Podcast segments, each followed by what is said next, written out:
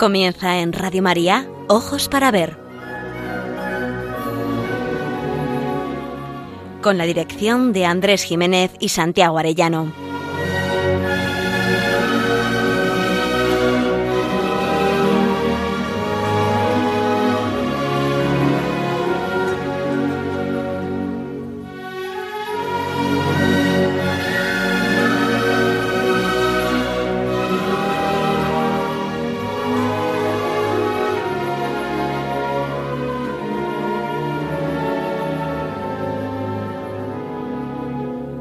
Días.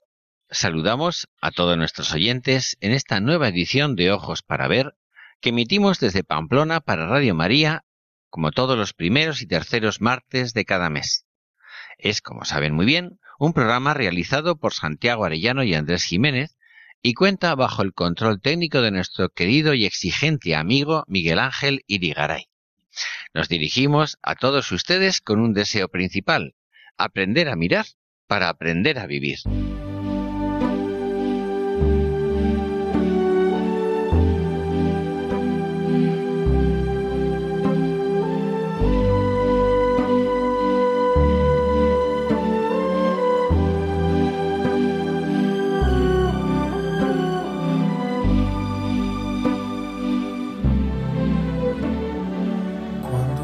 Iniciamos septiembre y la vuelta de todos a nuestros trabajos ordinarios, nos va anunciando que el otoño está cerca.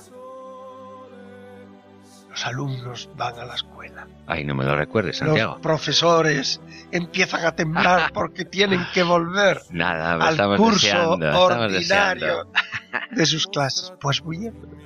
¿Cómo vamos a comenzar un programa en este contexto sino diciendo la vocación universal del ser humano es aprender a amar. Y ahora empezamos el curso, además.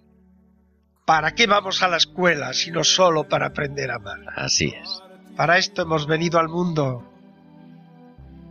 En primer lugar, para amar a Dios, como principio y fundamento, que no es otra cosa que aquello de que el hombre es creado para alabar, hacer de reverencia y servir a Dios nuestro Señor, y mediante esto salvar su alma. En segundo lugar, como nos mandó nuestro Maestro, amar al prójimo, al que debemos amar como Él nos ha amado, dando la vida por los demás. Y como enseña San Ignacio, también debemos amar a toda la creación, pero tan solo con una condición o limitación que tan sagazmente nos precisa el santo. Y las otras cosas sobre la faz de la tierra son creadas para el hombre y para que le ayuden en la consecución del fin para el que él es creado, de donde se sigue que el hombre tanto ha de usar de ellas cuanto le ayuden para su fin y tanto debe alejarse de ellas cuanto para ello le impiden. Nuestra condición de seres fronterizos entre un espíritu inmortal y una realidad carnal nos exigen discernimiento y disciplina. El eros, amor entendido como deseo y posesión, nos impulsa a buscarnos a nosotros mismos. Pero existe otra tendencia un impulso interior que aparece en nosotros y que nos inclina a vivir el amor como búsqueda del bien de quien decidimos amar. Se ha llamado ágape. Eros y ágape se corresponden con la distinción tradicional entre amor de concupiscencia y amor de benevolencia. Pero no son dos modos contrarios. En el amor matrimonial, el eros es esa atracción entre el hombre y la mujer que está en nuestra naturaleza para propiciar la continuidad de la especie humana, es decir, que este vigoroso sentimiento esté abierto a la vida. No olvidemos que el placer no ha sido condenado nunca por la Iglesia. La Iglesia condena el pecado. Pero es un error. Es causa de posteriores lamentos y desamores el poner como fundamento del matrimonio la atracción, eso que solemos llamar enamoramiento. El amor exige totalidad, es decir, encuentro con la persona, y no sólo por sus cualidades, la belleza, la amenidad, la simpatía, o incluso la posición social, o todo eso que llamamos accidentes, que aun siendo buenos, que lo son, no constituyen la identidad profunda, el ser de cada persona, entre otras cosas, porque son efímeras. Amar a una persona por eso tan solo pone en riesgo la estabilidad del amor. El fundamento del amor matrimonial es el amor de benevolencia. Nadie debiera casarse si no existe en la pareja el amor de amistad. El noviazgo es la etapa en que uno tiene la posibilidad de cimentar la relación de amistad. ¡Qué error más craso! El de cimentar el noviazgo en lo que llamamos relaciones prematrimoniales. El sexo por sí mismo no es garantía del amor. No os caséis con nadie con quien no os sintáis previamente amigos, amigo en quien poder confidenciar y confiar lo más íntimo de tu ser. La educación de la juventud lleva décadas desorientada y perdida en este respecto. En concreto, la educación de la sexualidad y de la afectividad. Reducir el amor a una técnica para el placer y evitar la fecundidad. Es triste y además así nos va. La verdadera educación en el amor, para toda la vida y para todos los estados y situaciones del ser humano, es aprender la maravilla de la amistad, amistad con mayúsculas. Tener un amigo es un tesoro. Y la amistad, la amistad profunda es el ejercicio del amor de benevolencia, querer el bien para aquella persona a la que amamos. Es ese sentimiento y algo más, el acto de la voluntad en que uno se siente acogido por lo que es y no por lo que tiene, que está orientado a servir y no a servirse, que exige lealtad en las amarguras y en las alegrías, en la salud y en la enfermedad. La escuela del amor y amistad es, por excelencia y naturalmente, la familia. Es muy significativo que el mandato del amor nos obliga hasta dar la vida y amar a los enemigos. Pero el Señor en la última cena a los suyos los llamó amigos, porque la identidad en el amor pasa por la amistad. Por eso, por mucho que lo pretenda, yo puedo amar hasta mis enemigos, pero nunca podré ser amigo de un enemigo. La amistad exige correspondencia. En todas las artes, la amistad ha sido ocasión de belleza, no menos que en la vida. No se nos conmueve el corazón cuando vemos a dos ancianitos cogidos de la mano, que se dicen sus cosas y que se dedican una sonrisa de mutua complacencia. Hoy, en Ojos para Ver, dedicaremos el programa a la belleza de la amistad.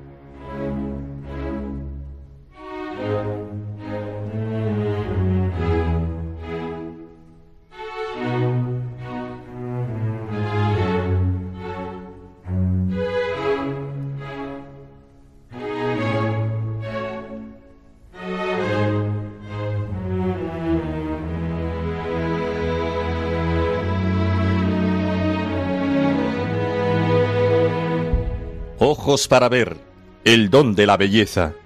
Andrés Jiménez, Santiago Arellano.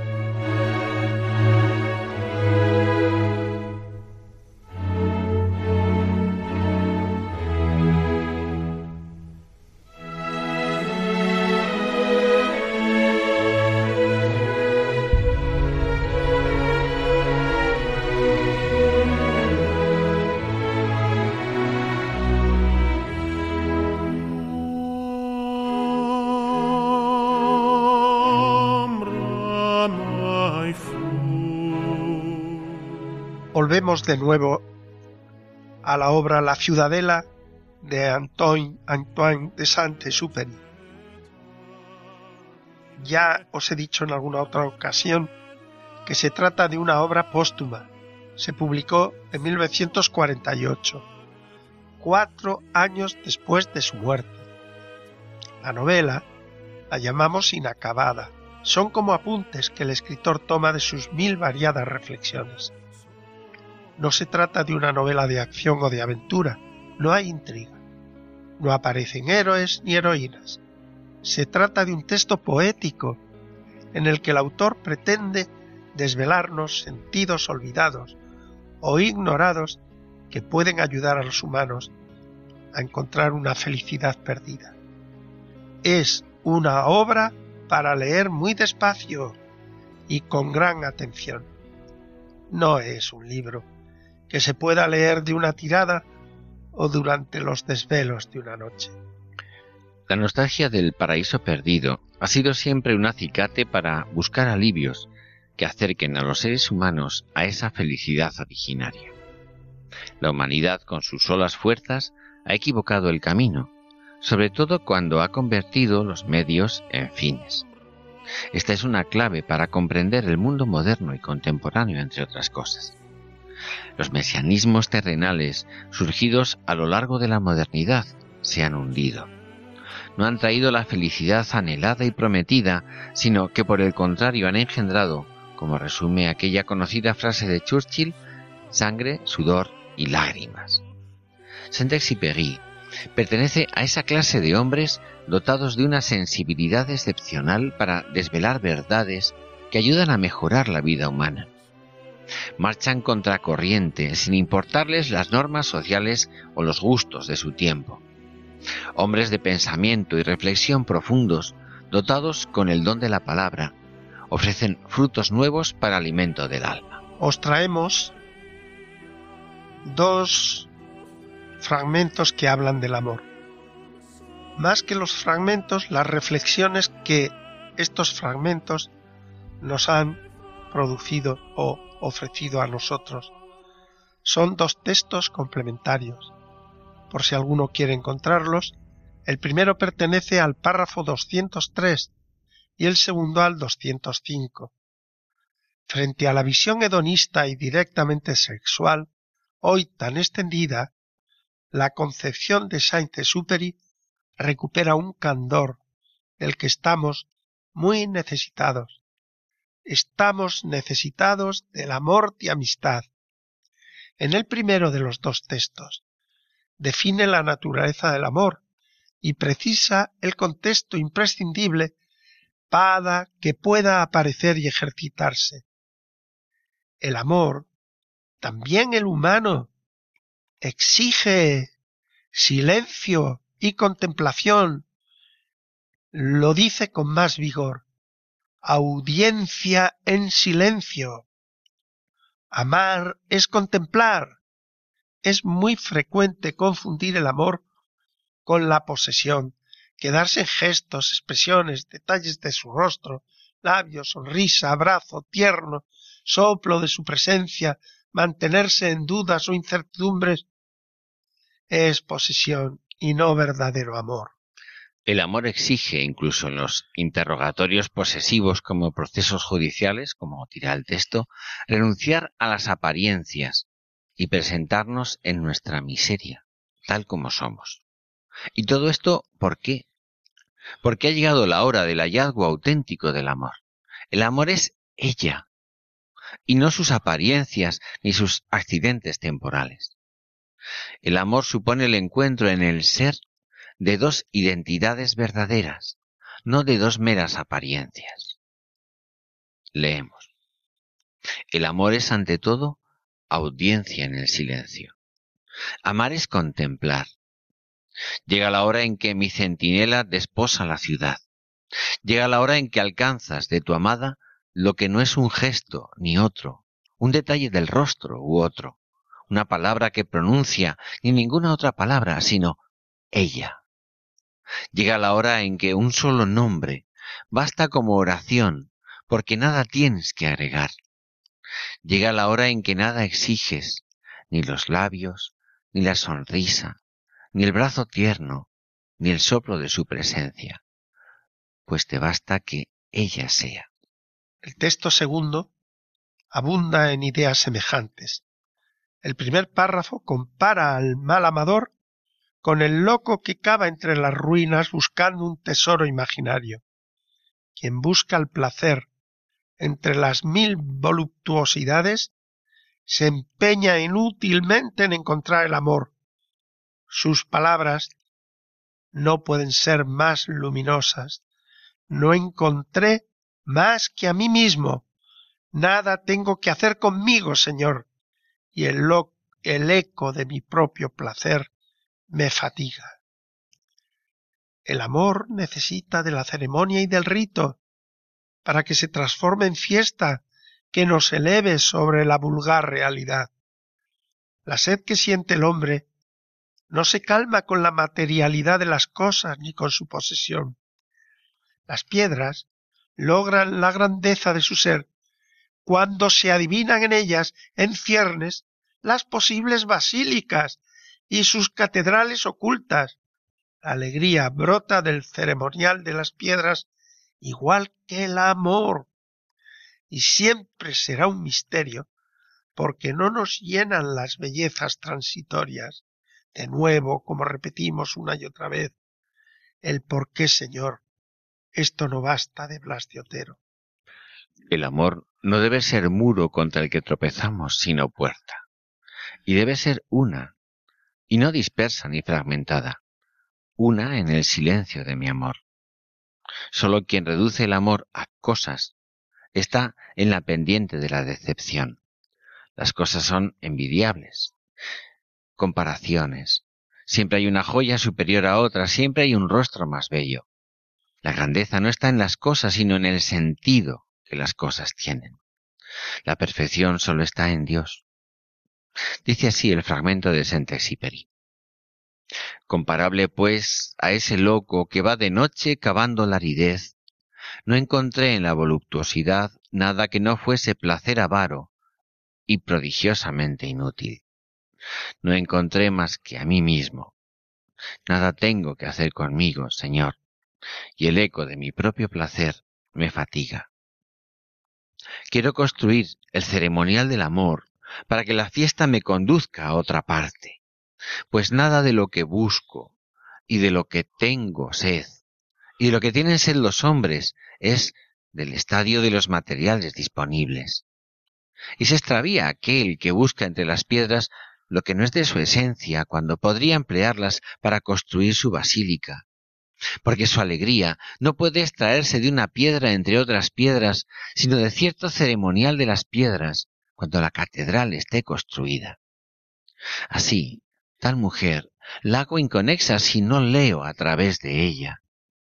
Señor, desnuda tal esposa, viéndola dormir, me será dulce que sea bella y delicada de coyunturas y tibia de senos, ¿y por qué no tendré en ello mi recompensa? Pero he comprendido tu verdad. Importa que esa que duerme y a la que despertaré pronto con solo posar mi sombra, no sea el muro contra el cual tropiezo, sino la puerta que conduce más allá, y que no la disperse en materiales diversos en busca del imposible tesoro, sino que la tenga bien aunada y una en el silencio de mi amor. El último párrafo reafirma la clave de la fidelidad y del verdadero amor. Duerme tranquila en tu imperfección, esposa imperfecta. No choco contra un muro, Tú no eres finalidad y recompensa y joya venerada en sí misma de la que pronto me cansaría. Tú eres camino, vehículo y acarreo, y no me cansaré de transmutarme en ti.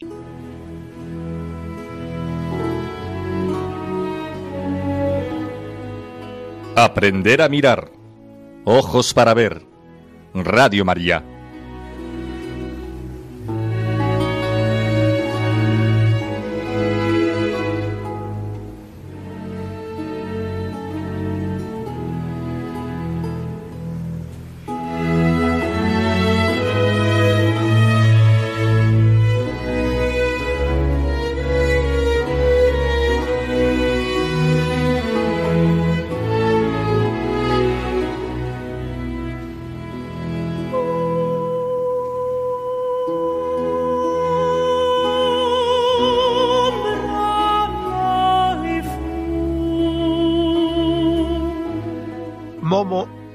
Es una novela juvenil, publicada en 1973 por Michel Ende, el autor de, de la historia interminable.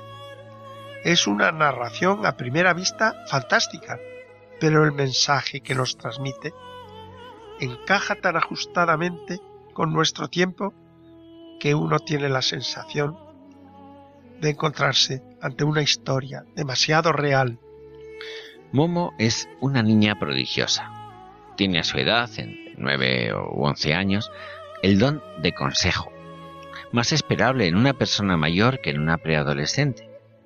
No se sabe quiénes son sus padres y vive entre las ruinas de un anfiteatro romano, en un espacio que los vecinos le han acondicionado.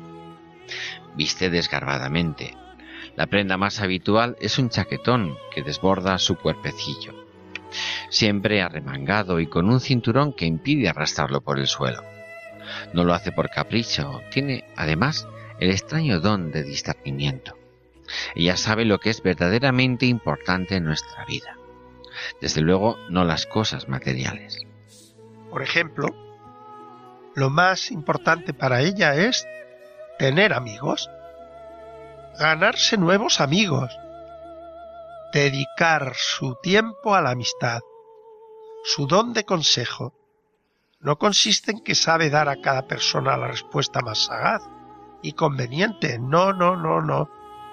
Su habilidad admirada es que sabe escuchar a cada persona de tal manera que todos se retiran de ella con la impresión de haber sido entendidas, ser escuchado.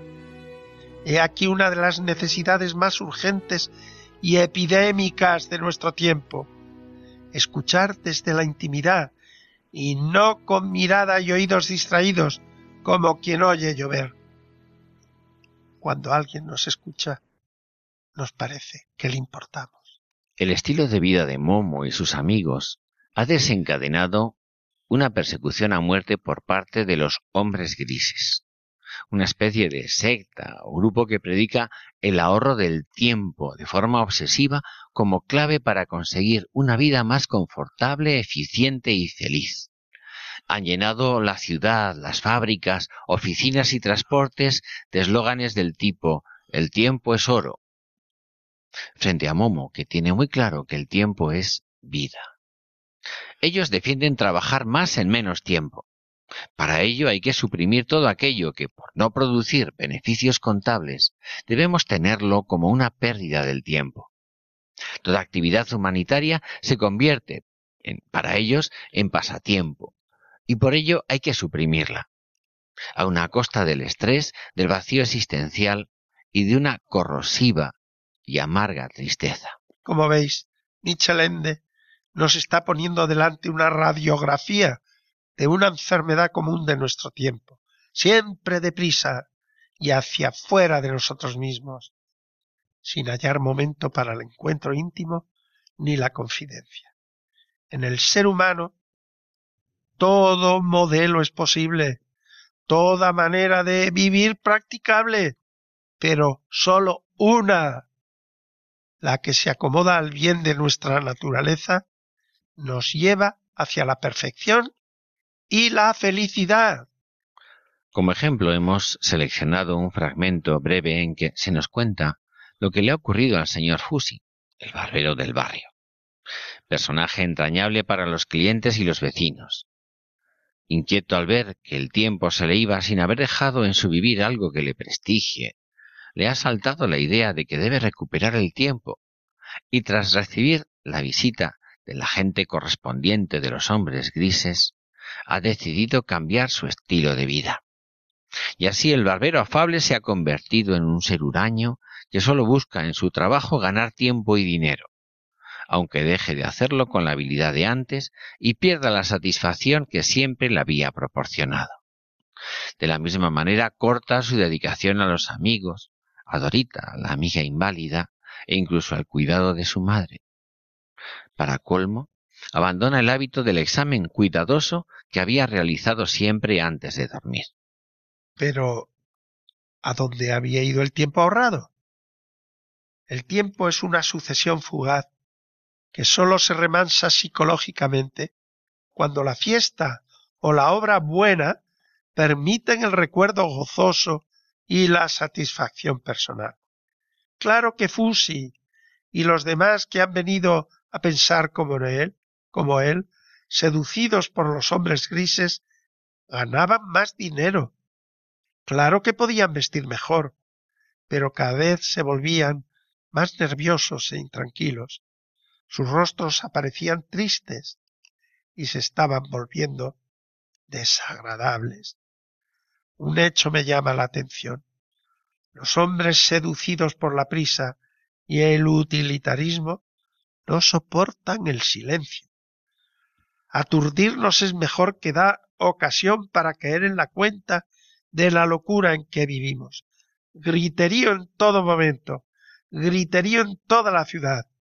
Es insoportable adentrarnos en nuestro interior y constatar que nos hemos quedado vacíos.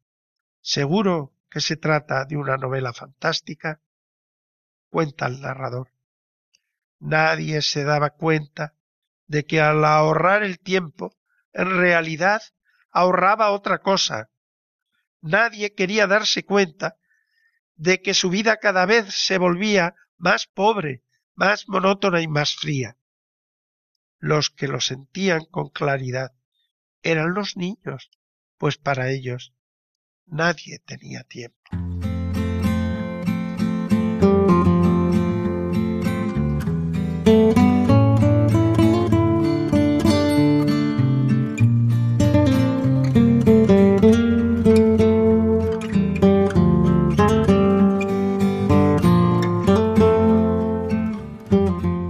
En ojos para ver, momento para la pintura.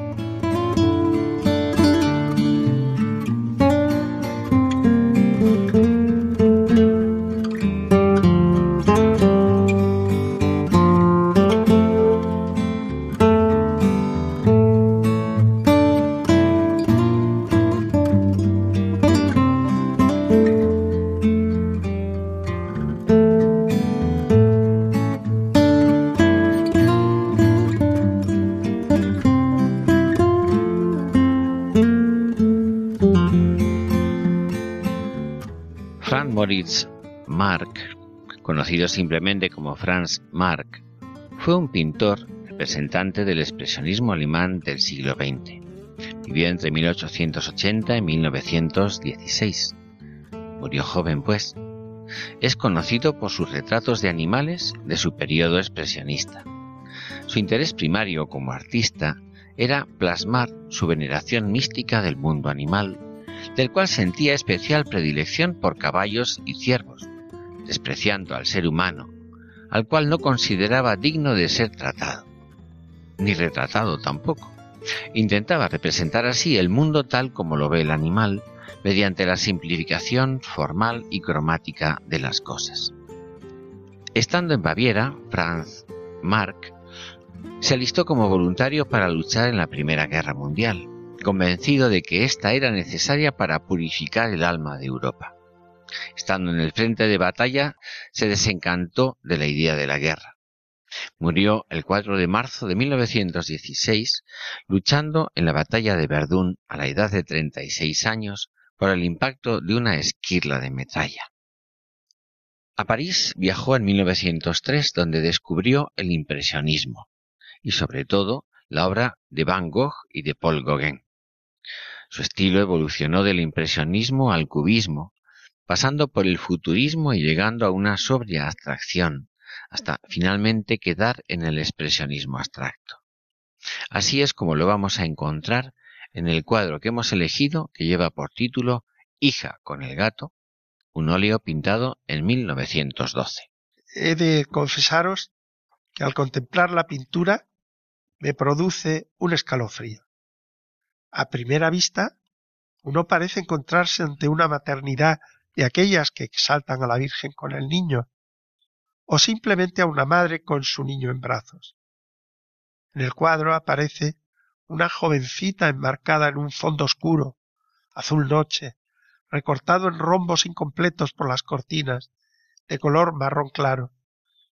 Ella lleva sobre los hombros un manto o abrigo azul celeste, un vestido en el que resalta una columna de botones negros que cierran su pecho. Un cuello blanco como de tirilla clerical. Sobre el eje vertical que centra el cuadro se inclina la cabeza cubierta con un gorro o pelo recogido, y en óvalo perfecto se dibuja un rostro tiernamente ensimismado, ojos cerrados bajo el arco de las cejas y el fiel de la nariz y los labios rojos.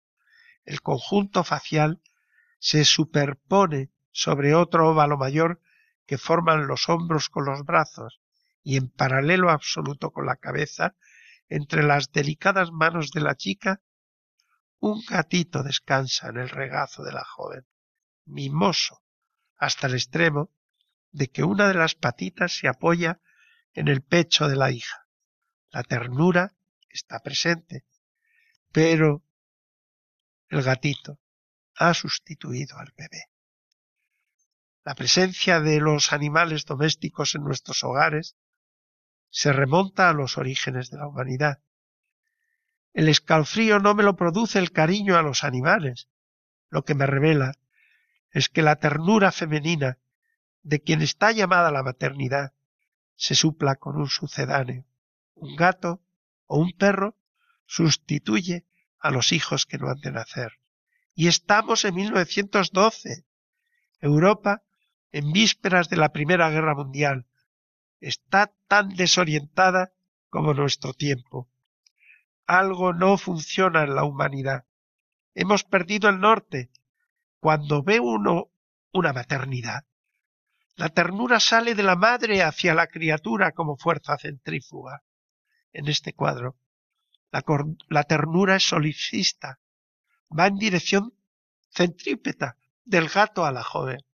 Estamos necesitados de cariño. Pero no puede ser que sucedáneos lo suplan. A mí me deprime y me induce a exclamar. Pero ¿qué estamos haciendo con una auténtica educación para el amor. Por mucho que hablemos de la amistad con los animales, nunca los animales pueden ocupar el nivel humano de la amistad. Su docilidad y entrega obediente no alcanzan el nivel de las relaciones humanas de intimidad y confidencia. Un gato o un perro pueden hacer compañía a mi soledad, pero nunca podrán ocupar el lugar de la amistad, porque el amor de amistad exige correspondencia, que el amigo sea amigo del amigo y no mera subordinación dócil. La amistad exige benevolencia recíproca, libertad responsable. En cuanto enemigo, puedo o debo amar a un ser humano, pero propiamente no puedo tenerlo como amigo. Mi amor a los animales nunca puede elevarlos a la categoría humana de la auténtica amistad. Es posible que el autor pretenda exaltar la proximidad afectiva entre el mundo animal y el hombre. Pero nos damos cuenta de que algo se nos está yendo de las manos.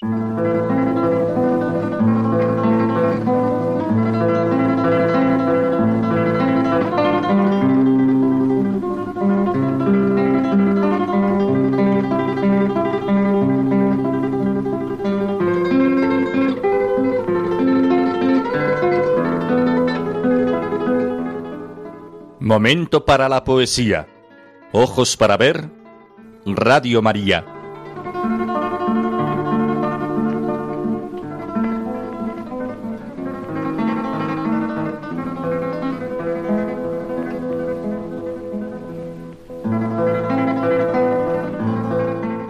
Buen amigo me ha facilitado este himno a la amistad. Creo que su canto centra el valor del tema dominante que hoy estamos dedicando en Ojos para Ver. El tema de la amistad como razón de vivir.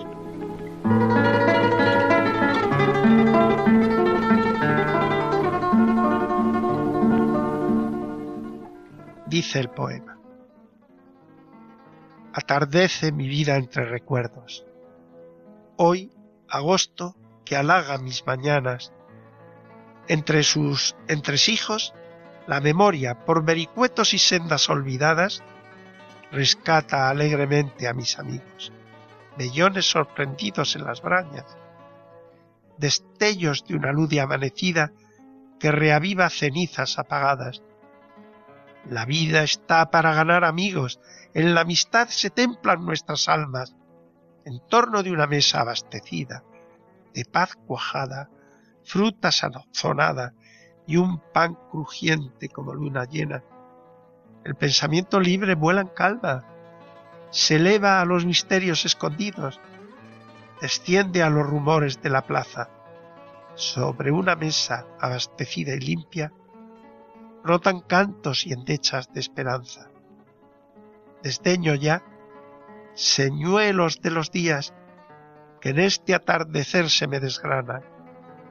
Echo al olvido en haz mis desamores, queda dentro de mí quien me llegó hasta el alma y canto en el silencio de los días, con esta voz de cuerdas destempladas, a la mujer que amo y a sus frutos, a mi patria por tantos desdeñada, y al cobijo de un Dios que entre susurros calma la angustia oculta en la enramada. Ahora, en el regazo de esta tarde, y al abrigo de toda destemplanza, escancio la alegría que me brinda la placidez de esta tarde dorada. Pasan las quemazones y los días. Salto de dicha cuando salta mi alma y clamo al recordar a quienes fueron compañeros en suertes y esperanza. Es la amistad crisol en que la historia nos devuelve al principio de la instancia, donde huyen recelos y sospechas. Nace fraternidad casi olvidada, al amparo de un Padre compasivo que al final de la calle nos aguarda. Lo demás, los trabajos y los días en corriente fugaz que nos arrastra.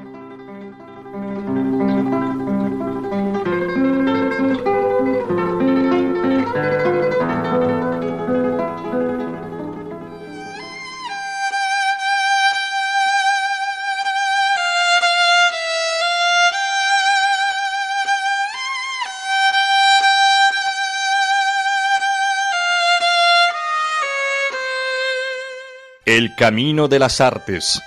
Ojos para ver.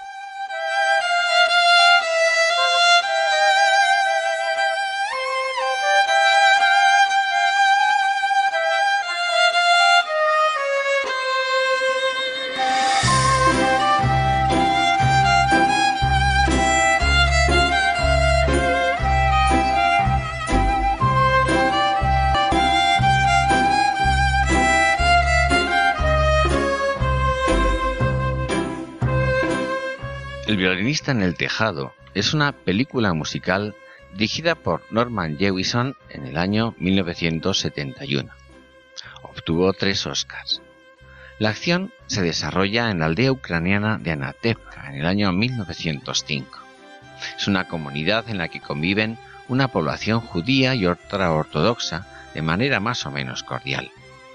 Tevi, Tobías, el lechero, casado con Golde, intenta mantener su vida tradicional, a la vez que procura a sus hijas un matrimonio ventajoso, en un momento en que los tiempos están cambiando. Por ejemplo, casarse por amor es para ellos algo novedoso y aventurado. Y he aquí que, ante el amor de los jóvenes, el personaje protagonista, temeroso, le pregunta a su mujer en una conocida canción, Golde, ¿tú me quieres? Ella, sorprendida, rehuye al principio la contestación, pero ante la insistencia de su esposo, hace recuento de sus 25 años de matrimonio, de trabajos y luchas, y se pregunta, ¿por qué hablar ahora del amor? Tras lo vivido y compartido, la pregunta no es ociosa. ¿Han aprendido a quererse? ¿Debe esto darse por supuesto? ¿Acaso haber dado todo a la persona del otro y haberlo recibido también de ella no es amor? Si eso no es amor, vienen a cantar, entonces ¿qué es? Entonces, entonces me quieres. Supongo que sí, contesta Golden. Y Tobías responde, y yo también. Ambos finalmente concluyen. No cambia nada después de 25 años. Pero me agradaba tanto saberlo. Love.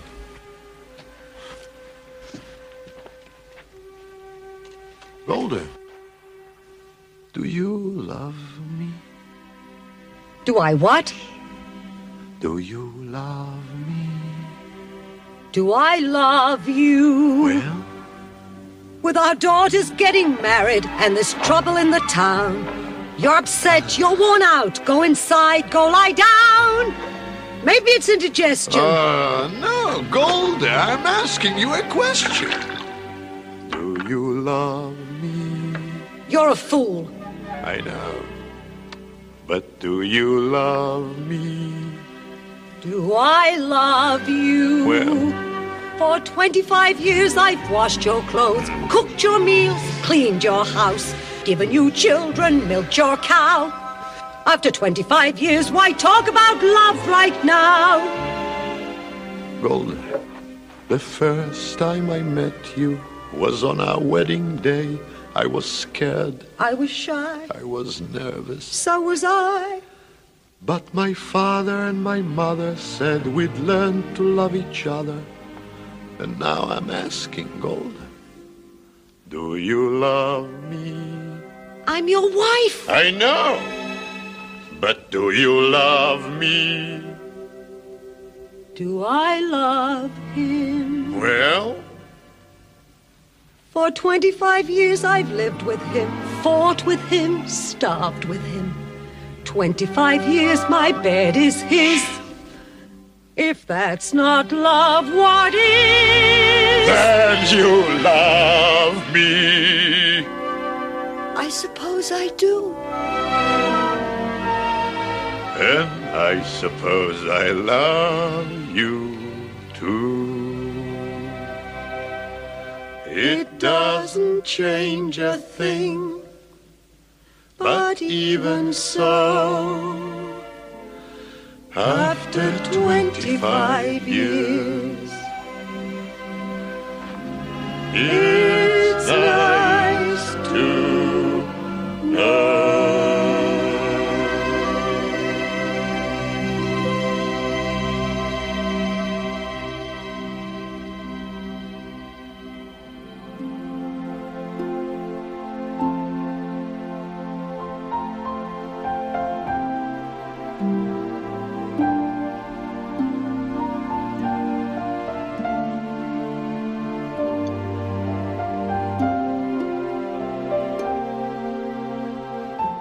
Leyendo el Principito. Ojos para ver. Radio María.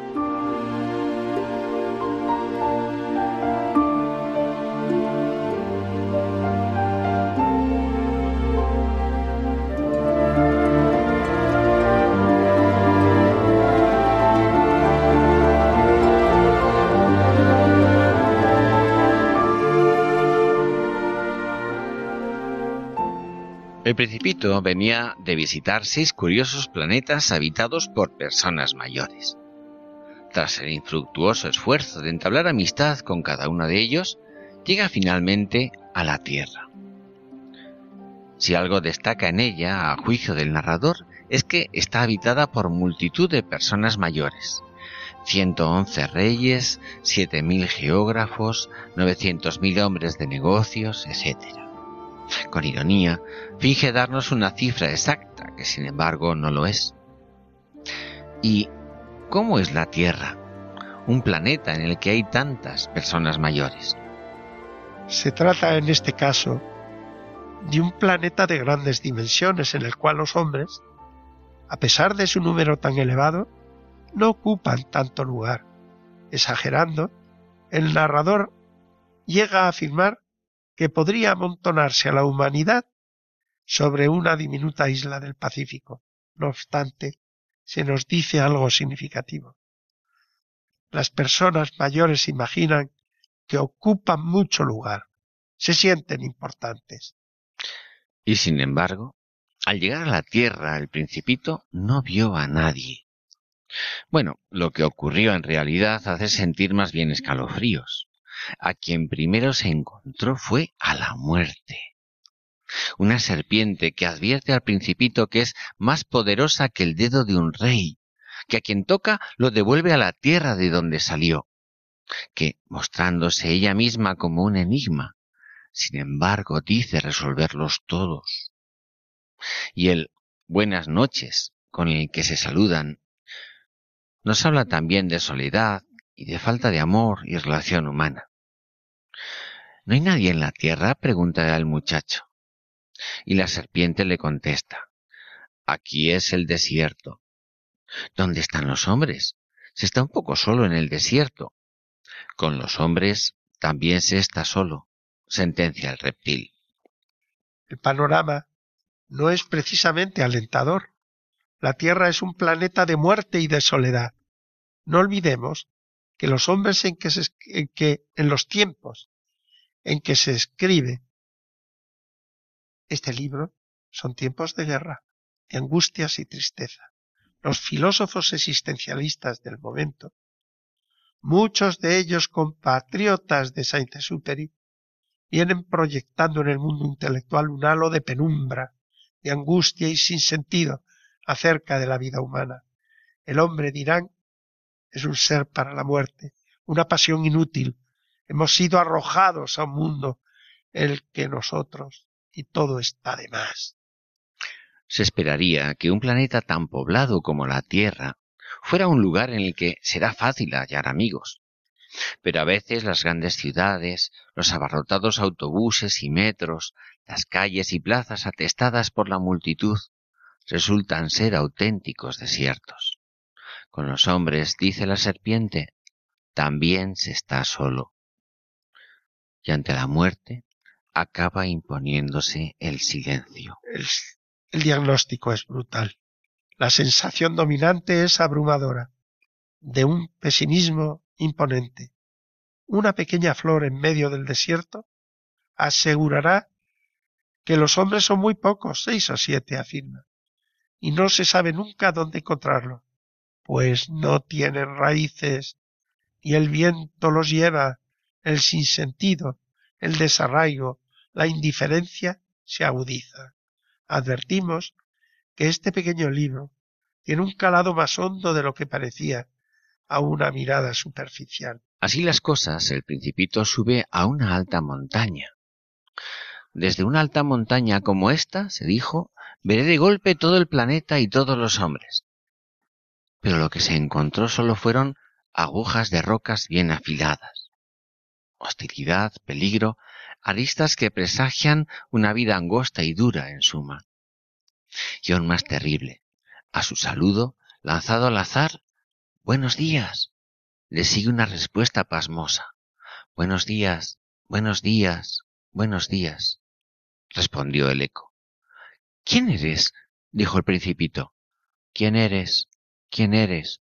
respondió el eco. Sed amigos míos, estoy solo, dijo el principito. Estoy solo, estoy solo, estoy solo, respondió el eco. De manera admirable, sirviéndose de la imagen del eco, se nos muestra un mundo en el que la soledad lo invade todo. La situación no puede ser más desoladora. La soledad rodea al muchacho por todas partes. Todo el mundo a la vista es un enorme desierto. ¡Qué planeta tan raro! Es seco, puntiagudo y salado, pensó el principito. Da lo mismo estar en medio de un espacio vacío que estar rodeado de gente. La soledad de tantos y tantos multitudes solitarias, gentes que vagan sin sentido y sin rumbo, donde el viento las lleve. Hostilidad, desconfianza, ausencia de vida, amenaza. Seco, puntiagudo, salado. Es demoledor pensar que en las casas de los hombres también es todo soledad, sequedad, conflicto, amenaza, aridez, que en ellas no hay amor. Y los hombres no tienen imaginación, añadió el principito. Repiten lo que se les dice. En mi casa, es así como llama su planeta, tenía una flor. Era siempre la primera en hablar. Pero lo más importante está aún por acontecer. Al principito le esperan aún más y mayores sorpresas. Lo mejor está por llegar, a punto de llegar.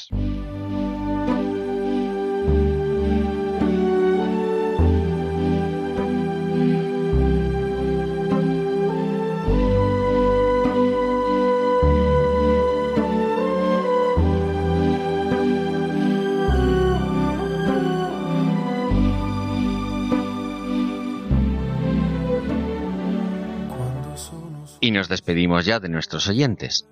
Esperamos que el programa haya sido de su agrado y le recordamos una vez más que el contenido del mismo, tanto en su formato gráfico como sonoro, puede encontrarse en la dirección electrónica www.labellezaquesalva.es. le finestre mostra il mio cuore che hai acceso chiudi dentro me la luce che hai incontrato per strada. Así que muy buenas tardes y que tengan un hermoso día. Partirò, paesi che non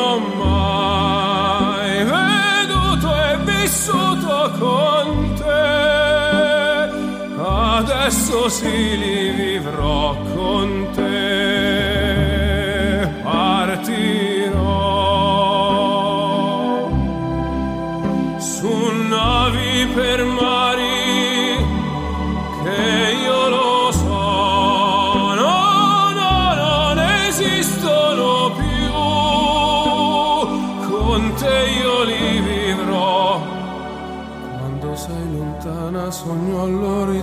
All'orizzonte e mancano le parole.